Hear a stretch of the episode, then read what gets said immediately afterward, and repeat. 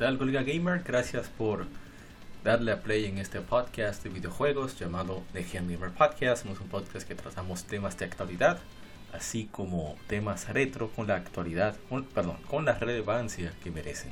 Soy APA y un privilegio de verdad que nos des el chance de informarte y entretenerte en lo respecto a videojuegos, como dije, tanto actuales como retro o clásicos, como quieran, quieras llamar. Y bueno, estamos divididos en dos partes, ¿verdad? Que este, verás que este episodio está dividido en lado A y lado B. Lado A pues va en cuanto a actualidad que hemos jugado durante la semana y las noticias que consideramos más relevantes. Y en el lado B iríamos con lo que sería la parte más retro, la parte más de juegos clásicos, conmemorando títulos que estuvieron de aniversario en la semana, sobre todo que hemos jugado, que son significativos para mí sobre todo. Y un tema generalmente relacionado a eh, algo atemporal, clásico, o bien sea algo muy importante que haya sucedido en la actualidad, que requiera que vayamos a mayor profundidad, invitados o, yo solo. Y bien, espero que disfrutes mucho de este podcast y que vamos a pasar inmediatamente al intro para luego comenzar ya de lleno con el podcast. Muchas gracias.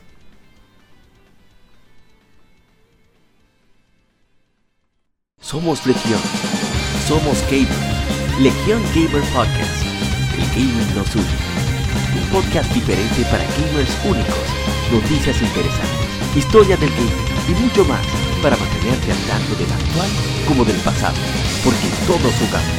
El gaming nos une.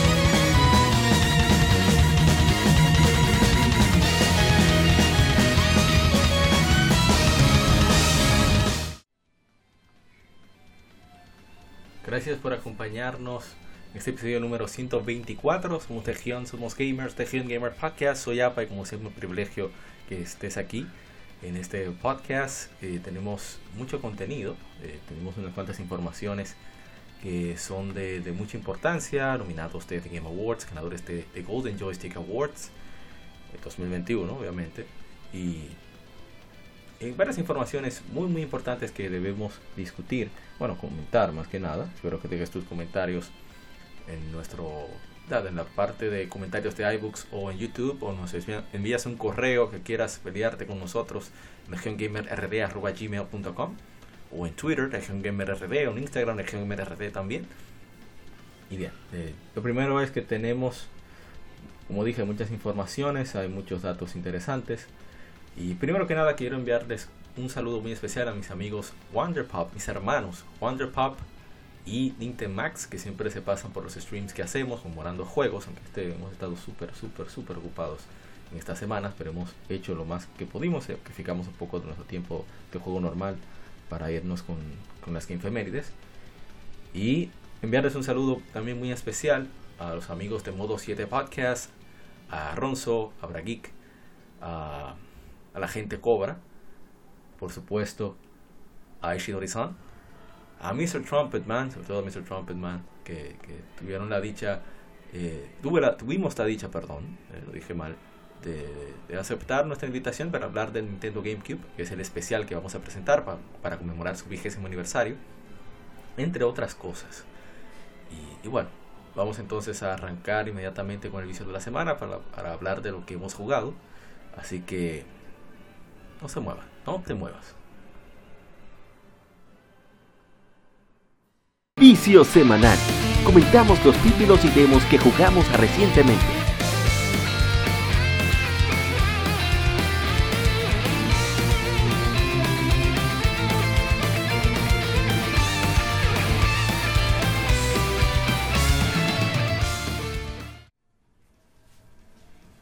Bien, para esta semana tenemos unos, nos jugamos unos cuantos títulos, que fueron principalmente dos. Eh, jugamos mucho, bueno, no tanto, Earthbound. No sé, lo jugamos durante estas dos semanas bastante, ahora que viendo todo nuestro historial de vicio que se puede encontrar en nuestro canal de YouTube, ahí puedes ver, eh, están en la descripción de este podcast, puedes ver lo que hemos jugado, lo ponemos hashtag en vicio y ahí ponemos los títulos. Así siempre todo lo que jugamos lo ponemos ahí a menos que no se pueda hacer stream, por ejemplo de Ratchet Clank Collection en PlayStation Vita o, Sly Collection también en PlayStation Vita. Eso lamentablemente no tenemos la manera de jugarlo, que vamos a ver cómo resolvemos eso pronto desde que consigamos de vuelta nuestro PlayStation 3, que lamentablemente todavía sigue dañado. Vamos a ver si conseguimos otro, nuestro PlayStation 4.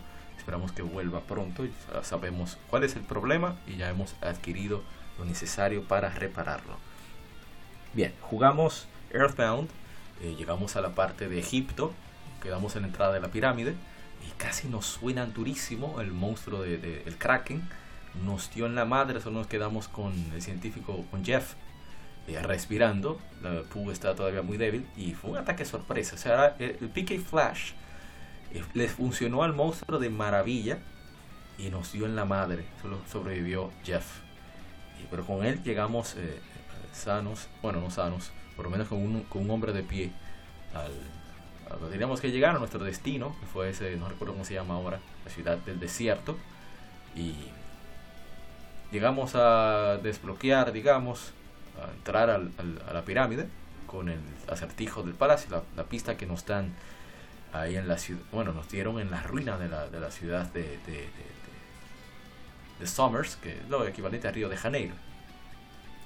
Y lo que haremos ahora, vamos a proceder a, resolver eso. Aunque no hemos podido por ocupaciones, decidimos cambiar de, de, ambiente precisamente con el otro título que jugamos bastante. Y nada más y nada menos que Atelier Escalogy Plus Alchemists of the Dust Sky. Eh, Dust Sky, eh, como hemos dicho antes, Atelier va muy por el camino de Shoujo, pero este al tener un protagonista masculino pues eh, es un poco más equilibrado en ese aspecto.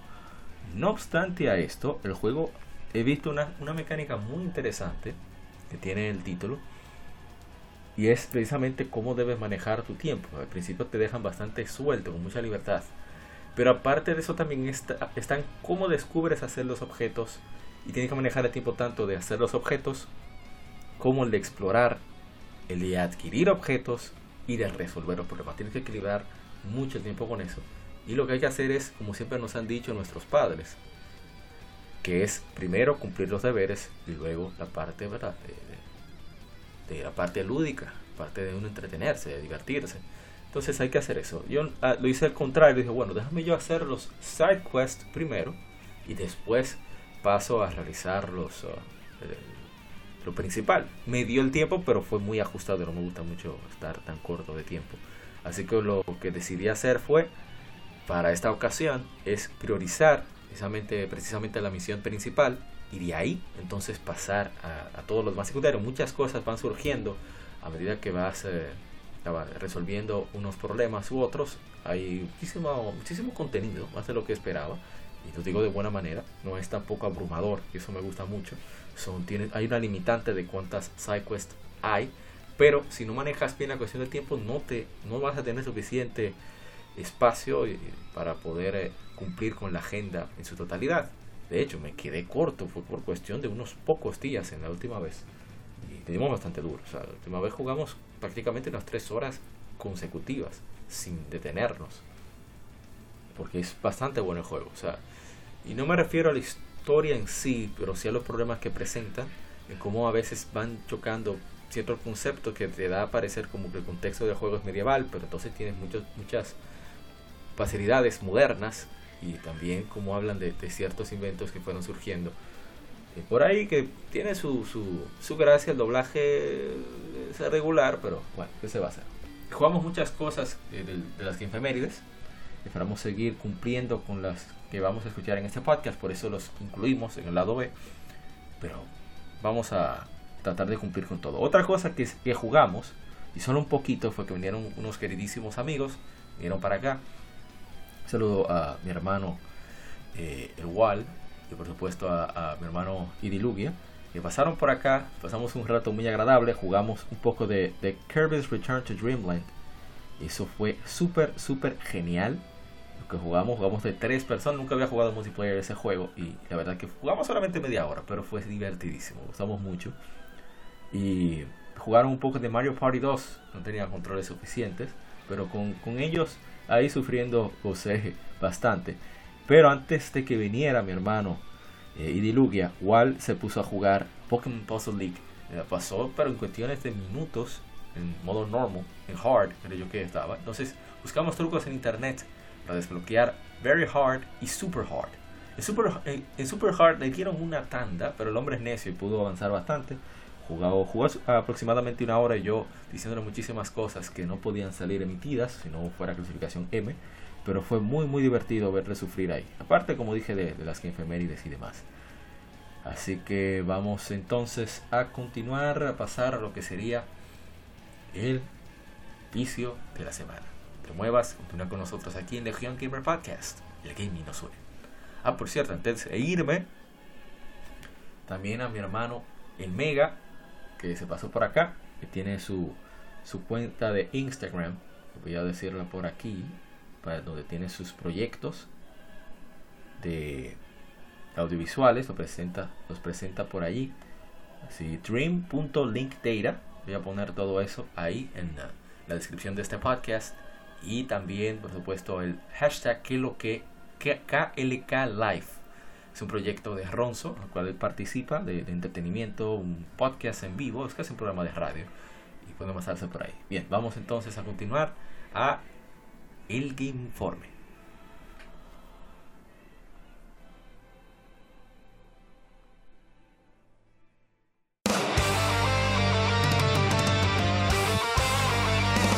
Para revivir los grandes momentos y títulos del videojuego clásico, no dejes de escuchar cada mes Modo 7 Podcast.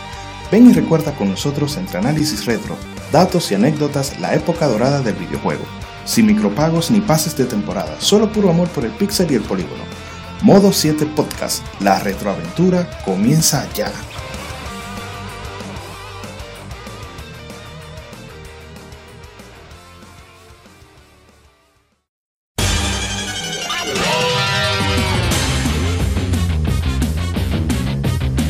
Puedes escuchar Legion Gamer Podcast en iBooks, Spotify, TuneIn, iTunes, Google Podcast y demás plataformas de podcast de su preferencia, buscando Legion Gamer Podcast. Recuerda seguirnos en las redes sociales como arroba Legion Gamer RD. Visita nuestra página de Facebook para que seas parte de nuestros streams de las Gamefemérides, donde recordamos y jugamos algunos juegos de su aniversario.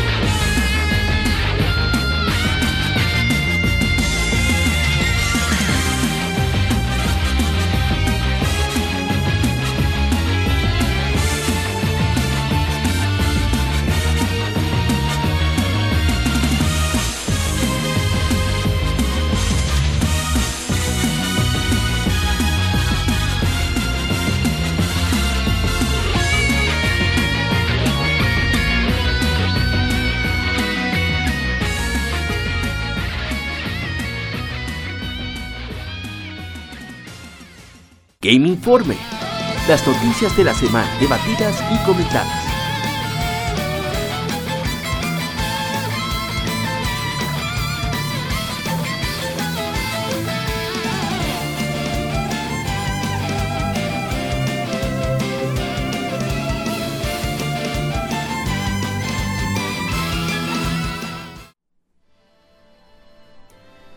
Bien, eh, antes de comenzar con el Game Informe, eh, dos cosas que se me pasaron de inicio de la semana. Y es que la semana pasada leímos la revista Retro Gamer, creo que número 22, un artículo sobre Nintendo GameCube para conmemorar su vigésimo aniversario en preparación para este especial. Y lo otro es, bueno, que vamos a leer para este, para diciembre, conmemorando el trigésimo aniversario del, del, lanzamiento de la revista Club Nintendo. Ya lo hicimos en especial hace un tiempito con la gente Cobra vamos a leer dos revistas Club Nintendo. Vamos a leer la de la número la año 10 número 12, o sea, diciembre de 2001. Son los primeros 10 años y la de diciembre la de la 10, 12 número del año 20.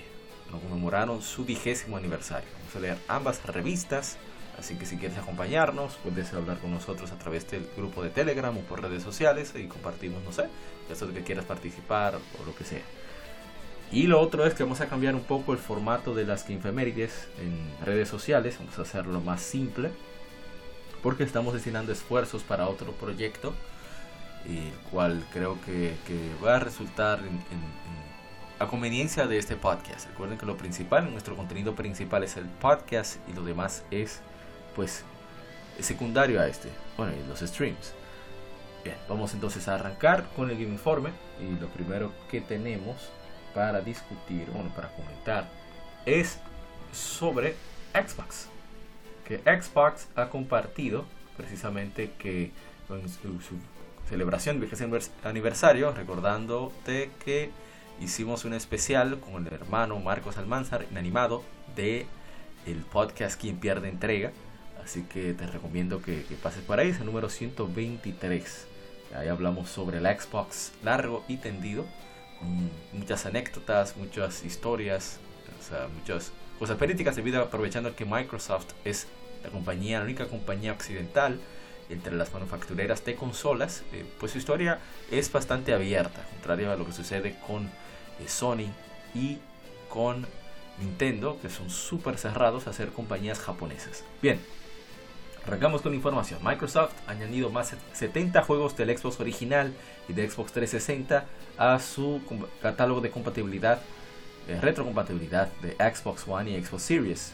Es una compañía. Juegos añadidos incluyen algunos como Max Payne y Fear, Skate 2, Dead Life Ultimate, Star Wars Jedi, Jedi Knight 2, Star Wars Starfighter y la serie Otogi.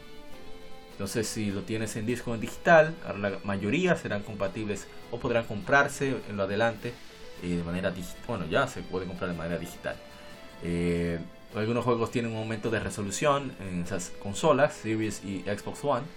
Eh, sobre todo cuatro veces en caso de Xbox Series X y Xbox One X, tres veces en Xbox Series S y dos veces en Xbox One S y Xbox One incluye aumento de cuadros por segundo, Fear, Fear 3, Binary Domain y Nier. Binary Domain es el genial shooter de Sega. Entre los retrocompatibles existentes que también reciben una mejora en cuanto a los, en cuanto a los cuadros por segundo, la serie Gears of War, Fallout 3, Fallout New Vegas, The Elder Scrolls 4, Oblivion, Dragon Age Origins, Dead Space 2, Dead Space 3, Alan Wake y Sonic Generations. Le conviene bastante Dragon Age Origins. Y eh, es la final, el, grupo final que se, se, añade. Vamos a buscar los más destacados: Ace of the Galaxy, Advent Rising, Adventure Time, Are You Smarter, Avatar, Binary Domain, como dije. A ver cuál más: Dead or Alive Ultimate, Dead or Alive 3, Dead or Alive 4.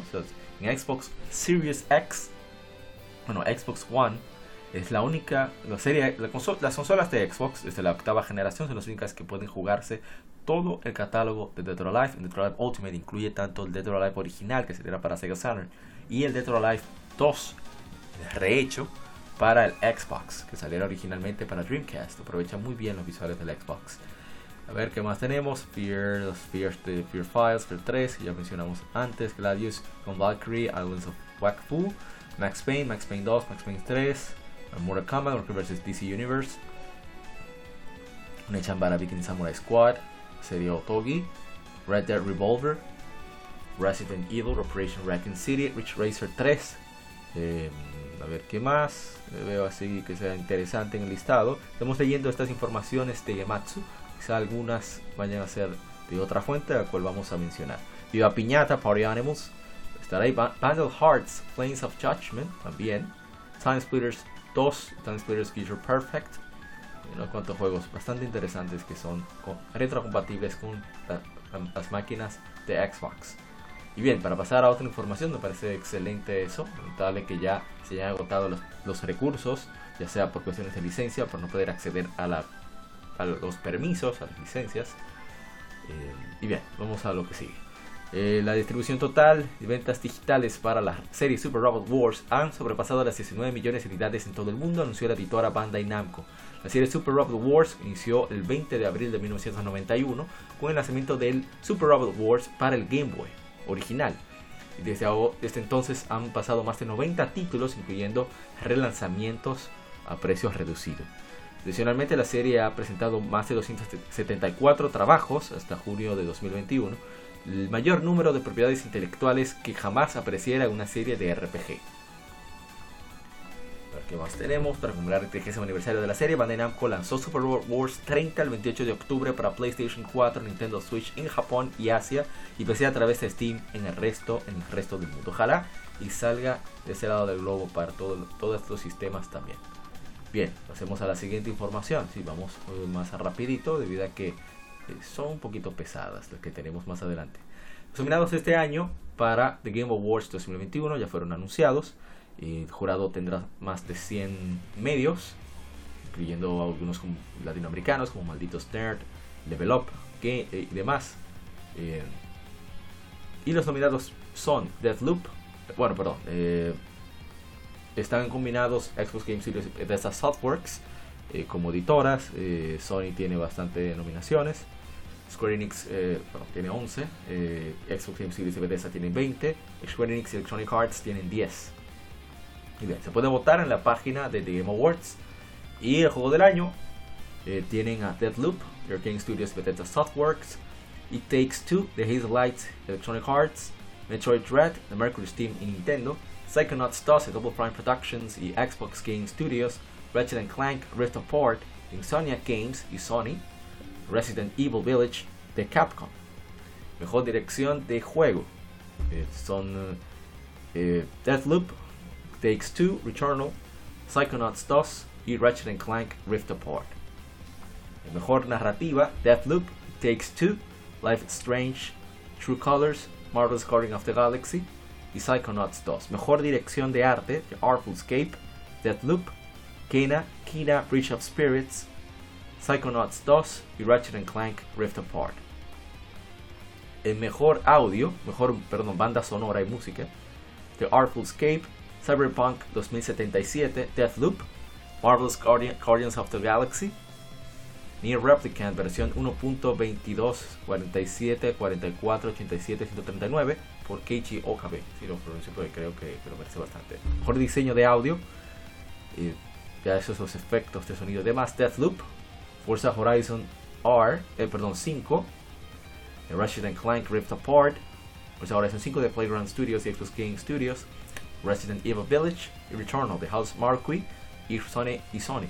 En mejor actuación, esas son actuaciones individuales, por, ya sea por voz, por captura de movimiento o en general todo. Erika Mori como Alex Chen en Life is Strange, Giancarlo Esposito como Anton Castillo, Far Cry 6, Far Cry 6 perdón, Jason Kelly como Cole Band en Deathloop, Maggie Robertson como Lady Dimitrescu en Resident Evil Village, Ozioma Akaka como Julian Blake en Deathloop, y juegos para el impacto, eso son juegos como que llevan un mensaje pro social, eso no vamos a leerlo. Best Ongoing, juego que continúa, Apex Legends, Call of Duty Warzone, Final Fantasy XIV Online, Fortnite y Genshin Impact. El mejor indie, 12 Minutes, Death, Death's Door, Kina Bridge of Spirits, Inscription y Loop Hero. Por juego móvil, bueno, Fantasia, Genshin Impact, League of Legends, Marvel Future Revolution y Pokémon Unite. Mejor juego por apoyo de la comunidad. Apex Legends, Destiny 2, Final Fantasy XIV Online, Fortnite, No Man's Sky. Accesibilidad e innovación en accesibilidad. Muy importante este premio. Far Cry 6, Forza Horizon 5, Marvel's, Marvel's Guardians of the Galaxy, Ratchet and Clank Rift Apart, The Veil, Shadow of the Crown. Mejor juego de realidad virtual o realidad aumentada, Hitman 3 de IO Interactive, Expect You to Die 2 de Shell Games, Lone Echo 2 Radiatone y Oculus Studios, Resident Evil 4 de Amateur Studio, Capcom y Oculus Studios, Sniper Elite VR, Code Sync Just Add Water y Rebellion of Elephants. Mejor juego de acción, Back for Blood, Chivalry 2, Deathloop, Far Cry 6 Returnal.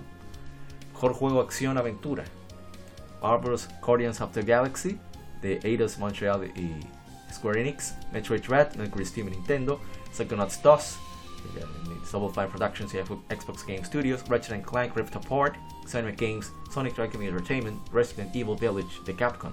Mejor RPG.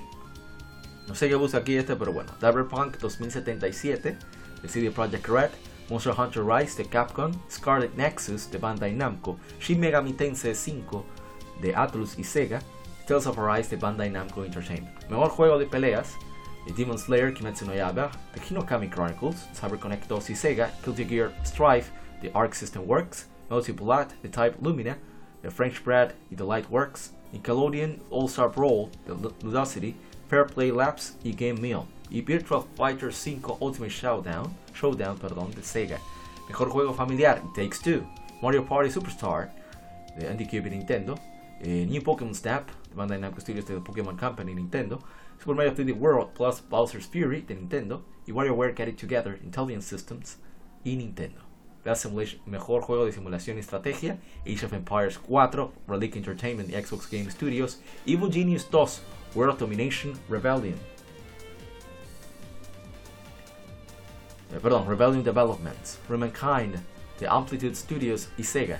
Description, The Daniel Mullins Games, perdón, Daniel Mullins Games y Developer Digital.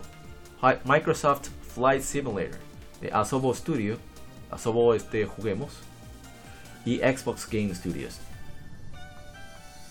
Eh, mejor juego de carreras o deportivo. No sé por qué ponen ambos juntos, deberían ponerlos por separado, pero son cosas, ¿verdad? Porque realidad aumentada y realidad virtual tampoco es lo mismo, debería estar junto.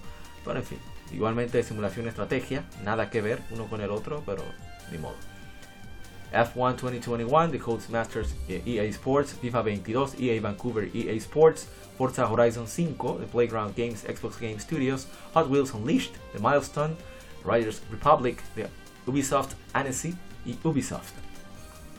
Mejor multijugador, Back for Blood, Total Rock WB Games, Takes Two, Hazelight, Hazelight y Electronic Arts, Knockout City, Bell Studios Electronic Arts, Monster Hunter Rise, The Capcom, New World, The Amazon Games y Valheim, The Iron Gate Studio, Coffee Stain Publishing. Creador de contenido del año, ni idea de quién votar ahí. Eh, mejor indie que debuta, Kina of Spirits, The Emberlap, eh, Sable, The Shadworks y Raw Fury, The Artful Escape, The Beethoven and Dinosaur y Anapurna Interactive, Forgotten City, The Modern Storyteller, Jerry Villigers, y Valheim, The Iron Gate y Coffee Stain Publishing. El más anticipado, reconociendo juegos se esperan, ¿no?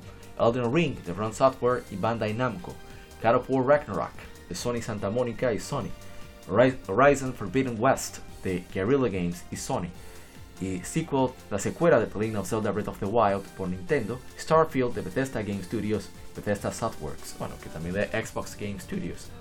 Mejor juego de esports, Call of Duty de Activision, Counter-Strike de Global, Global Offensive de Valve, Dota 2 de Valve, League of Legends de Riot Games, Valorant de Riot Games. Mejor atleta de eSport, también lo vamos a saltar por alto. Mejor equipo de eSport, también lo vamos a saltar por alto. Mejor coach de eSport. Y mejor evento de eSports, también. Bueno, por lo que veo, yo no voy a ver los de Game Awards este año porque hay demasiados eventos de esports que no conozco absolutamente nada, así que no me llama la atención. Pero, pero sí voy a dar mi opinión de cuál yo deseo que gane y cuál creo que gane, que es algo tradicional ya en nuestro podcast. Y vamos a comenzar.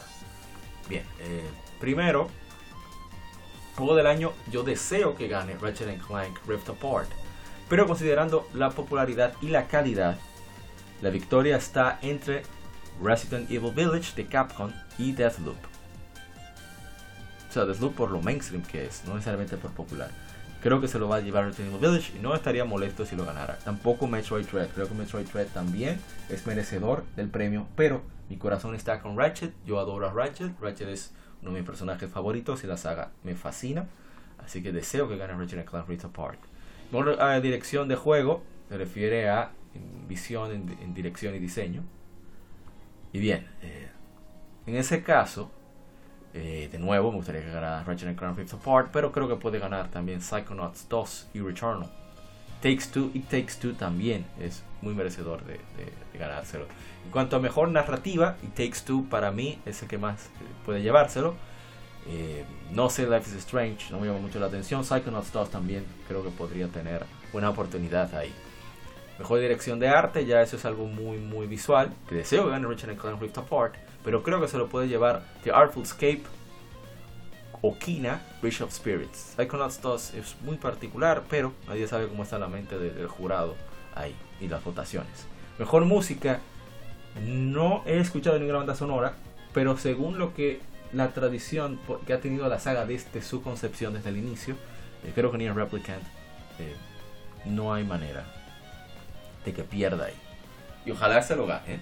que lo merece bastante.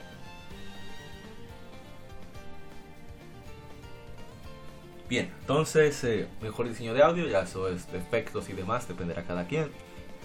Mejor actuación, yo deseo que se lo gane Maggie Robertson eh, como Lady Dimitrescu en Resident Evil Village, pero no he visto los demás, pero sí he visto pedazos de, de, la, de la dama Dimitrescu. Juegos para el impacto, eh, no, no vamos a hablar de eso. Mejor que continúa, tampoco puedo hablar de eso, de indie tampoco. Así que, ¿cuál otro me, me tocaría? No, no, ya ninguno puedo opinar. Bueno, juego de acción. Eh, creo que el juego de acción debió de estar. Bueno, está en Metroid Dread, que es exploración también.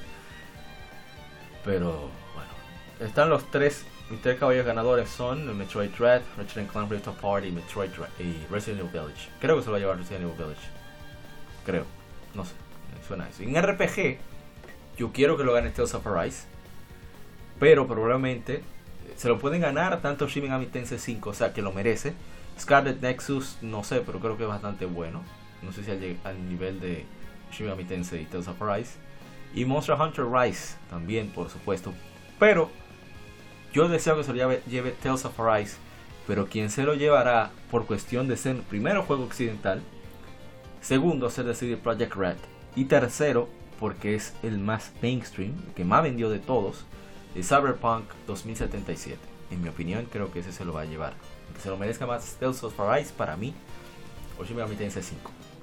Mejor juego de peleas, no conozco Demon Slayer. Guilty Gear Strife me parece que es el que más se lo merece de todos.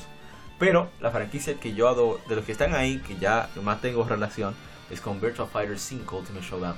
Yo jugué un poquito de Virtua Fighter, es un juego bastante incómodo, o sea, complejo, pero es bastante eh, equilibrado, bastante profundo y creo que merece merecería ganar. Pero bien, sigamos. Mejor juego familiar, eh, cualquiera de Nintendo.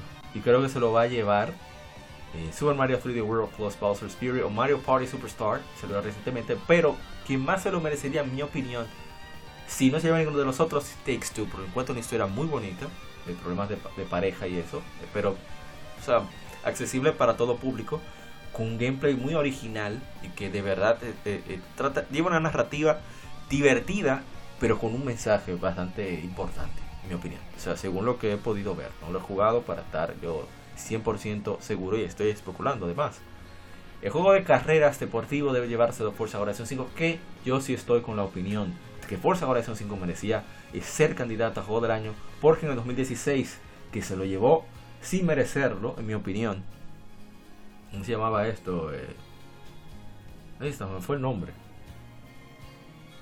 Ah, no importa. El juego ese de, de disparos multijugador online. Solamente es online. Todo el contenido hay que buscarlo en otro lado. Overwatch, digo Overwatch. Ese juego eh, no merecía ser siquiera candidato en mi opinión, debido a que precisamente por las razones que hablan de, Forza Horizon 5, ah, que no tiene campaña, etcétera, y ajá, y Overwatch, y campaña tiene Overwatch, alguien que me la busque. Pero en fin, eh, ¿quién soy yo? En cuanto a, a multijugador, eh, yo pienso que debería llevárselo Monster Hunter Rise. Pero, o It Takes Two. Pero cualquiera de los demás, no, no sé qué tan popular sean. Los demás, sé que no, no, puedo dar mi opinión. Cuanto más anticipado, yo creo que se lo lleva Elden Ring. Bueno, cualquiera, cualquiera eh, se lo puede llevar. Me gustaría que se lo llevara personalmente. Eh, el God of War o el Horizon. Pero se lo lleva cualquiera de los que está ahí. Starfield, no sé, no me llama. Ese es el único que no me llama la atención, Starfield. Pero cualquiera puede llevárselo. Y el Zelda, como ya he expresado, de Zelda Breath of the Wild no es muy.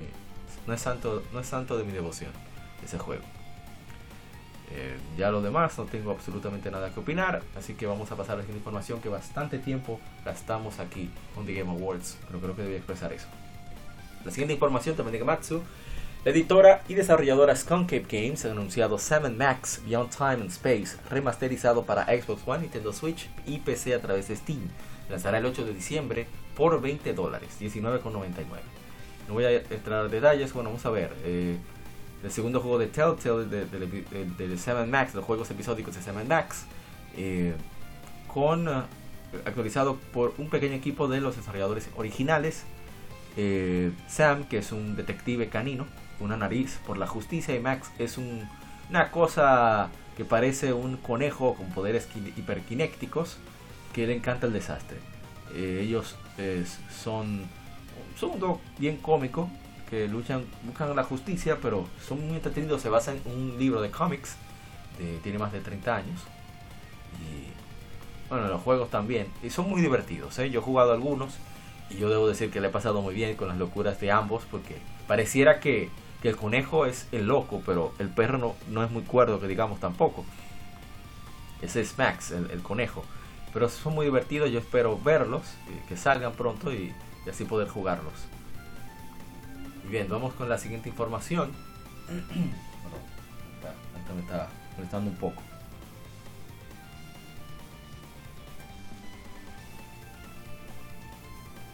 Bien, entonces en Famitsu, el último eh, número de Weekly Famitsu, una entrevista con Ibai Gotoku, el, director del estudio, Masayoshi Yokoyama, eh, habla sobre la reestructura y vamos a resumir lo que dice. Esto es de Gematsu nuevamente. Así que esto es gracias a Gematsu y a 2089, quien tradujo el resumen de la entrevista. Aquí va lo principal. Es muy normal para una compañía que cambie su estructura por el staff. Estoy muy feliz de estar en un ambiente donde hay necesidad de hacer un gran anuncio de algo tan ordinario. En los últimos 10 años, Giga Gotoku Studio ha crecido a más de 300. Toshihiro Nagoshi, Daisuke Sato y yo hemos sido los jefes por un tiempo, pero los cambios eh, no ocurre, eh, para este tipo de setup no ocurren sin mover por completo las cosas. En ese sentido, creo que el cambio estructural, eh, voy a ser reiterativo, porque no encuentro otra palabra, es símbolo de, ese cambio. Yakuza 8, título tentativo, será una secuela y sucederá varios años después de la historia de Yakuza Like a Dragon. Cuando se lance, será una historia de Ichiban Kasuga. ¿Es Ichiban Kasuga el protagonista? Bueno, sí, así es. Eh, la serie Judgment también es muy importante para nosotros. Estamos activamente retándonos nosotros mismos em, para crear nuevos títulos. No solo para Judgment, mientras las circunstancias lo permitan. Títulos no anunciados fuera de tanto las series Yakuza y Judgment también se están trabajando. Eso me parece muy bien que se estén diversificando este gran estudio, muy muy talentoso. Demostraron hacer una transición de las pocas transiciones de éxito, lo digo sobre todo en, cuanto a calidad, de, un género a otro. O sea, ellos transformaron Yakuza de un juego de, acción, un elementos RPG, a un RPG de lleno, por turnos. Bueno, ciertos elementos de acción. O sea, es una mezcla muy extraña, pero que funciona. Ok, sigo diciendo mi, mi parecer de no agradarme del todo el hecho de que cambiaran la franquicia eh, principal y no aprovechar Judgment para eso. Pero eso es opinión personal, eso no quita la realidad del juego. De hecho, yo ya tengo de camino por ahí Jaxa 7, que no voy a jugar por ahora, pero que quería tener ahí disponible. Bien, pasemos a lo siguiente. Y esto es algo que tengo que comentar. Pero primero vamos a leer la información. Eh, Scalebound fue anunciado eh, para Xbox One en el E3 2014. Se añadió una, se añadió una, versión, una versión para PC en el E3 2016. planeaba lanzarse para ambas plataformas en 2017 antes de que la editora Microsoft anunciara su cancelación ese año. Y bien, Teki Kamiya eh, habló de que el proyecto se había unido con... Bueno, voy a leer lo que dice en Gematsu el resumen. Platinum Games tenía muy poca experiencia para entregar los retos, para cumplir con los retos que se enfrentó desarrollando Scalebound, lo que llevó a su cancelación, según el director Hideki Kamiya, en una nueva entrevista publicada en el canal de YouTube eh, Cutscenes. Eh, voy a leer un poco de lo que dice. Scalebound fue un proyecto donde se unieron con... Nos estoy leyendo lo que dice la entrevista. Nos unimos con Microsoft, esperaban buenas cosas de nosotros, necesitábamos cumplir con esas expectativas con el proyecto. Nos unimos con Microsoft quiere decir lanzar el juego en la última consola de Xbox. Una vez más tenía el deseo de hacer un juego de alto perfil.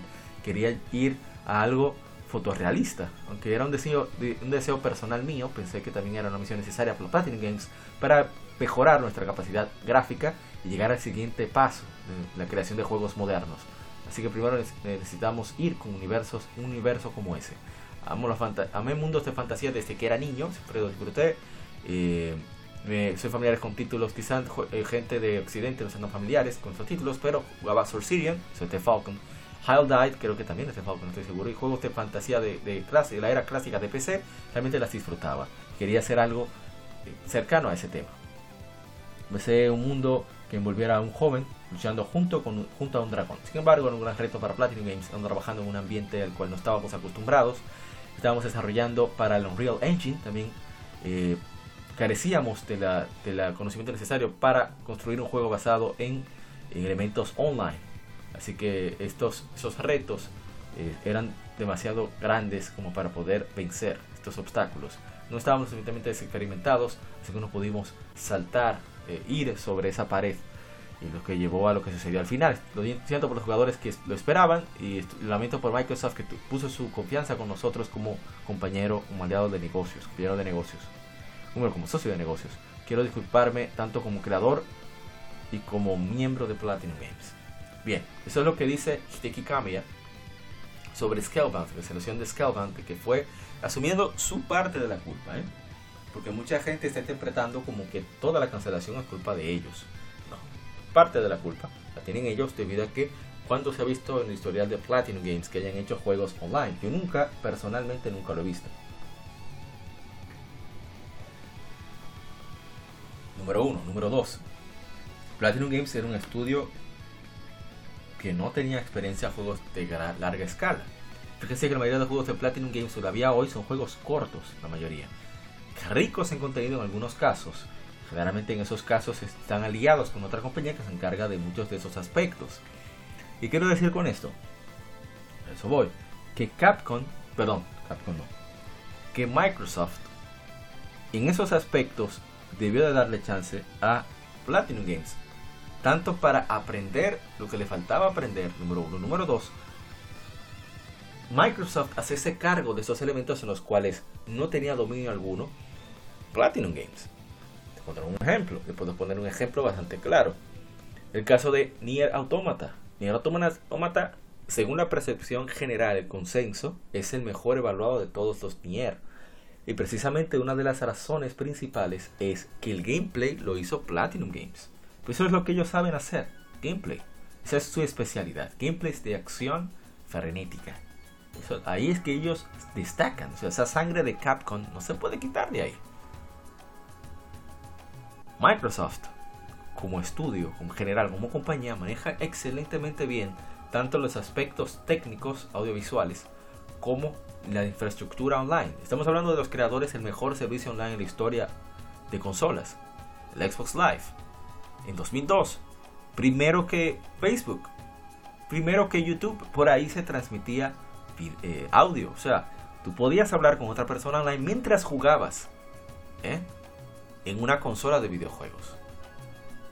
Entonces, digo el ejemplo porque PlayStation, Sony, muchos juegos en los cuales los desarrolladores no han tenido la capacidad técnica o el conocimiento técnico de llevar a cabo ciertos proyectos, Sony asumía el control de ese aspecto en particular.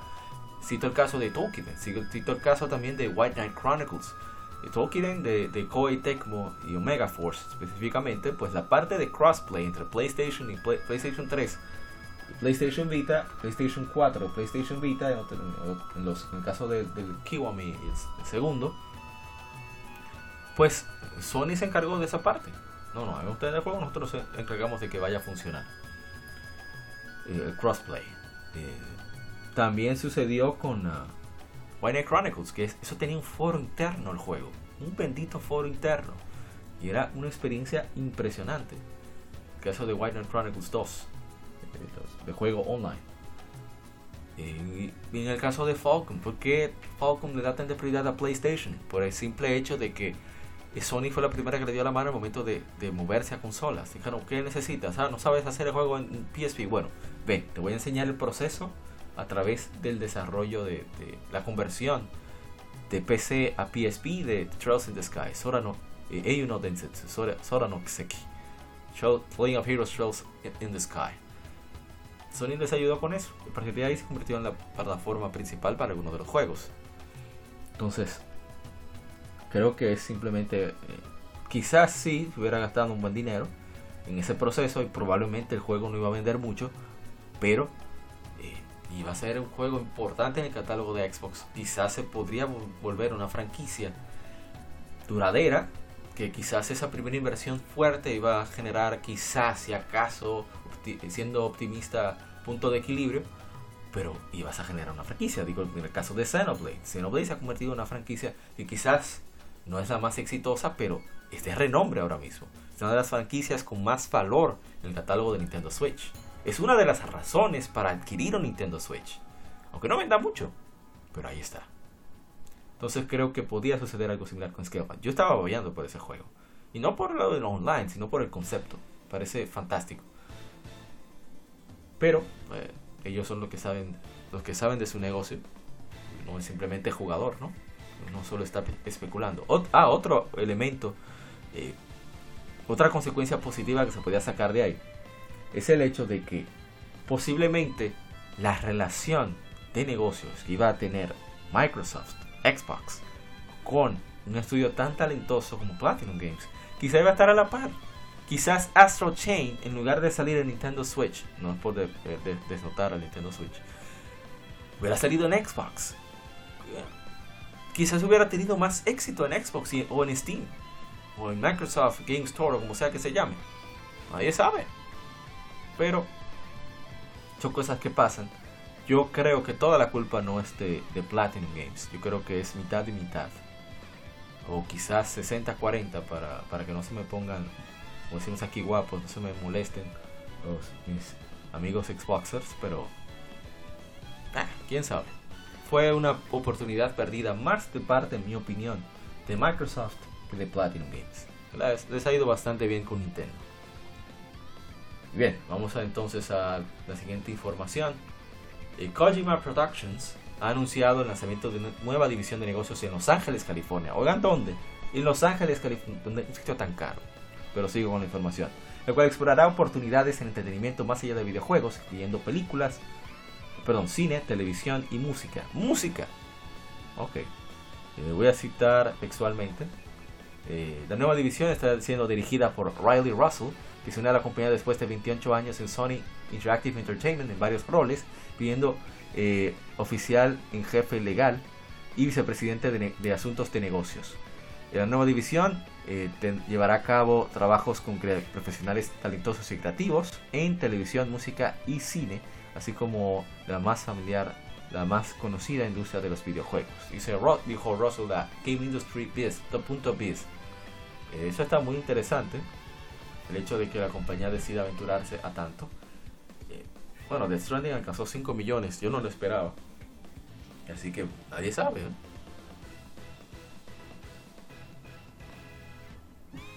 Personalmente, creo que es una locura. Pero los locos son los que cambian el mundo. lo mejor le va bien a, Kojima con eso, va a cumplir su sueño de. No sé, de hacer cine. que lo hizo más o menos ahí con Metal Gear Solid 4, pero esa es otra historia. A ver cómo va con, ah, con este nuevo proyecto. Esperamos que tenga éxito y toda la suerte del mundo a Hideo Kojima en esta aventura. Bien, ya en la penúltima noticia para este episodio, Aqua Plus ha anunciado Utawareru Mono, el vigésimo aniversario. El título es Monochrome Moebius Toki no Taika. Eh, no, se han, no se han anunciado plataformas y se lanzará en 2022 en Japón. Estará, habrá, habrá un trabajo original, un guion original de Suga Munemitsu. El diseño de personajes será por mí, o sea, no por, por mí, por, por APA, sino por un artista llamado Mi.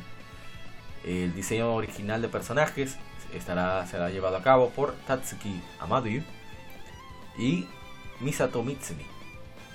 El director de la música será Naoya Shimokawa. Y a ver si hay más información. Hay una pequeña imagen.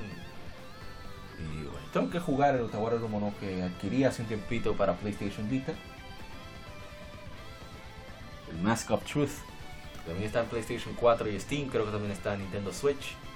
Así que vamos a ver qué tal sale este. Ya para culminar con la información, vamos a anunciar, a, decir los ganadores los Golden Joystick Awards 2021. Eh, muy interesante de todos los votos que recibieron. Eh, bien, Los ganadores, mejor historia, lo ganó Life is Strange True Colors, fue por votos esto, ¿eh? Mejor juego multijugador, It Takes Two. Mejor audio, Resident Evil Village. Mejor diseño visual, Ratchet Clank Rift Apart, excelente. Mejor expansión de juego, Gods of Tsushima, Iki Island Expansion, bien, bien. Juego móvil del año, League of Legends Wild Rift. Mejor hardware de videojuegos, PlayStation 5. Mejor juego indie, eh, Death's Door. Mejor estudio del año, Capcom. Mejor eh, actuación, Maggie Robertson, Dimitrescu, excelente. El juego de logro, perdón, premio de logro, Breakthrough, House Marquee, en verdad fue una evolución interesante y muy, muy retadora, aparte de retador que es el juego de House Marquee. Mejor juego de comunidad, Final Fantasy XIV, excelente. Mejor premio de todavía se juega, Final Fantasy XIV, muy bien. Juego de PC del año, Hitman 3. Juego de Nintendo del año, Metroid, Metroid Red. Juego de Xbox del año, Psychonauts 2. Juego de PlayStation del año, Resident Evil Village. Juego más deseado, Elden Ring. El más esperado. Eh, el juego de los críticos, Deathloop. Último juego del año. No sé cuál es la diferencia. Resident Evil Village. A ver si puedo ver la diferencia. Mejor, ok. Último juego de todos los tiempos. Tratando de ver qué quiere decir con 50 años de videojuegos, no, 1971. A ver, bueno, sigamos. El último juego del año, Resident Evil Village. El mejor, mejor juego de, hardware de todos los tiempos, PC. Y el mejor juego de todos los tiempos, Dark Souls. Y bien, eh, sobre lo de Dark Souls, a pesar de que yo no soy fan de los Dark de los Souls, ni de Demon Souls, Dark Souls, eh, Bloodborne, Debo decir que no me molesta que haya ganado Dark Souls. Dark Souls se ha vuelto todo un referente tanto para hardcore, jugadores hardcore, como casuales, como los periodistas, periodistas de videojuegos. Siempre hay una comparativa, de manera también como se utilizan los objetos, cómo se cuenta la historia. Incluso el sistema online de Demon Souls fue lo que influyó en cómo funciona la comunicación social, bueno, comunicación dije mal, la comunicación en red, la manifestación, digamos, de de logros y demás que tiene PlayStation 4. O sea que...